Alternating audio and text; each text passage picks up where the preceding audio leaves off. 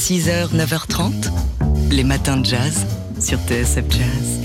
Nous sommes le 10 janvier et nous célébrons aujourd'hui le centenaire de la naissance du batteur Max Roach. On est donc le 10 janvier 1924, un musicien formé au conservatoire et il en est sorti avec un diplôme de percussion classique. À 17 ans seulement, il se fait repérer par un certain Dizzy Gillespie, alors en train d'inventer un genre à part entière, le bebop. Max Roach en devient l'indispensable et novatrice pulsation. En même temps, il entre dans l'orchestre de, de Duke Ellington qui voit en lui une carrure de leader. Et leader, Max Roach le deviendra très vite avec le quintet qu'il a créé avec euh, le trompettiste Clifford Brown, un groupe qui incarne euh, à lui seul la quintessence du bebop. En plus d'avoir innové dans l'art de la batterie, d'avoir été un homme engagé, Max Roach était aussi un enseignant qui nous explique ici avec beaucoup de pédagogie bah, le cheminement qui a mené au bebop.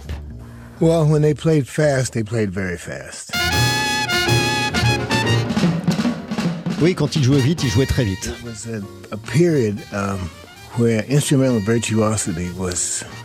C'était une période où la virtuosité instrumentale était en vogue dans le jazz. Um, C'était ça qui prévalait.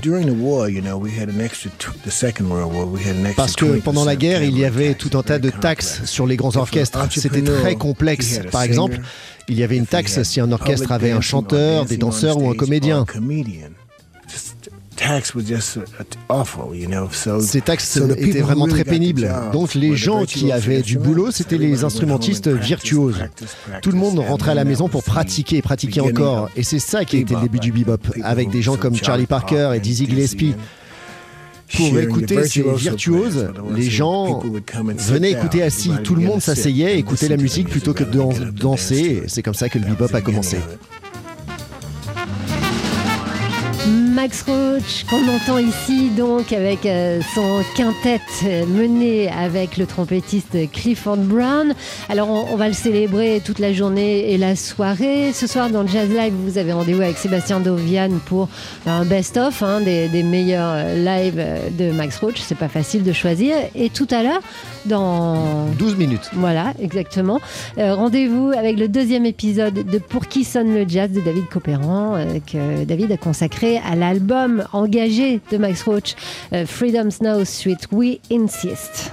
Les matins de jazz. Le jazz français débarque à New York ce week-end avec ses meilleurs ambassadeurs. De vendredi à lundi, la nouvelle édition du French Quarter Jazz in New York 2024 avec au programme donc cette sélection des meilleurs musiciens qui font le jazz du moment en France pour se présenter donc au public new-yorkais. La chanteuse Gabi Hartmann, le saxophoniste Léon Fall, les frères Belmondo et leur projet Dead Jazz, le trompettiste Ludovic Louis ou encore la violoniste Aurore Welke vont tous se retrouver. Aurore Volquet, qui à son tour, et c'est notre feuilleton de la semaine, nous dit sa vision de New York. New York, pour moi, bah, c'est les chaussures, les shoes. en tant que fan absolu de chaussures. Je suis désolée, New York, c'est la capitale de la pompe. Non, non, j'exagère, hein, mais un peu quand même. Mais c'est surtout la capitale du jazz, naturellement. C'est mythique, c'est les clubs enfumés, c'est The Bird, c'est là où tous sont passés. C'est quand même extraordinaire quand tu es musicien de jazz d'aller euh, à New York. Euh, c'est juste, euh, t'en as plein les mirettes.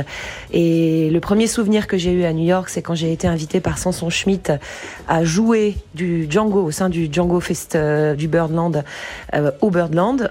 et juste le fait de prendre mon petit violon et de me sentir comme une vraie New-Yorkaise et d'aller à pied au gig tous les soirs de la semaine, c'était quand même quelque chose d'assez fabuleux. J'avais vraiment l'impression de vivre un rêve. Euh, j'ai joué à New York au mois de mai dernier au Town Hall autour de Stéphane Vrambel et son Django à gogo. Là aussi, c'était assez gigantesque de jouer dans une si belle salle. Vive New York, vive le jazz. Et vive la pompe. La pompe manouche. La pompe manouche, eh évidemment. Aurore Voualquet sera l'invitée tout à l'heure, ce midi, pour une session live de Jean-Charles Doucan dans Daily Express avant de s'envoler pour le French Quarter qui commence vendredi. Puis on l'écoute, bien sûr, Aurore Voualquet, ici avec son complice Angelo Debar. Et hop là!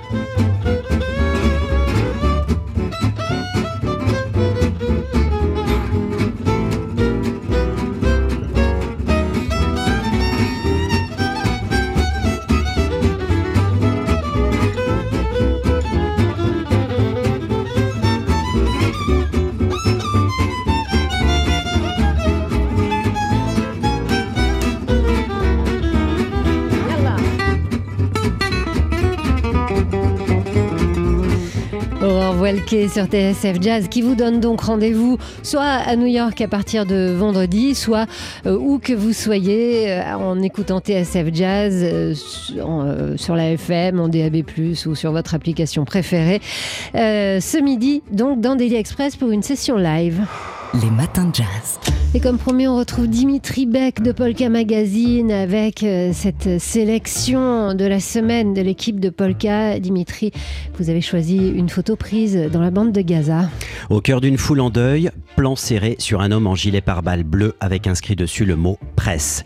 Corpulent, barbe poivre et sel, il entoure délicatement de ses bras deux enfants, un garçon et une fille. Ils sont tous en pleurs. La jeune fille tient dans ses mains une autre main, inerte, celle d'un mort que l'on devine au premier plan sous un linceul blanc. Sur cette photo prise par Mohamed Salem pour Reuters, le journaliste palestinien assiste avec ses deux enfants aux funérailles de son autre fils, le reporter palestinien Hamza Al-Dadou, tué lors d'un raid aérien israélien à Rafah, dans le sud de la bande de Gaza, le 7 janvier dernier. Il avait 27 ans.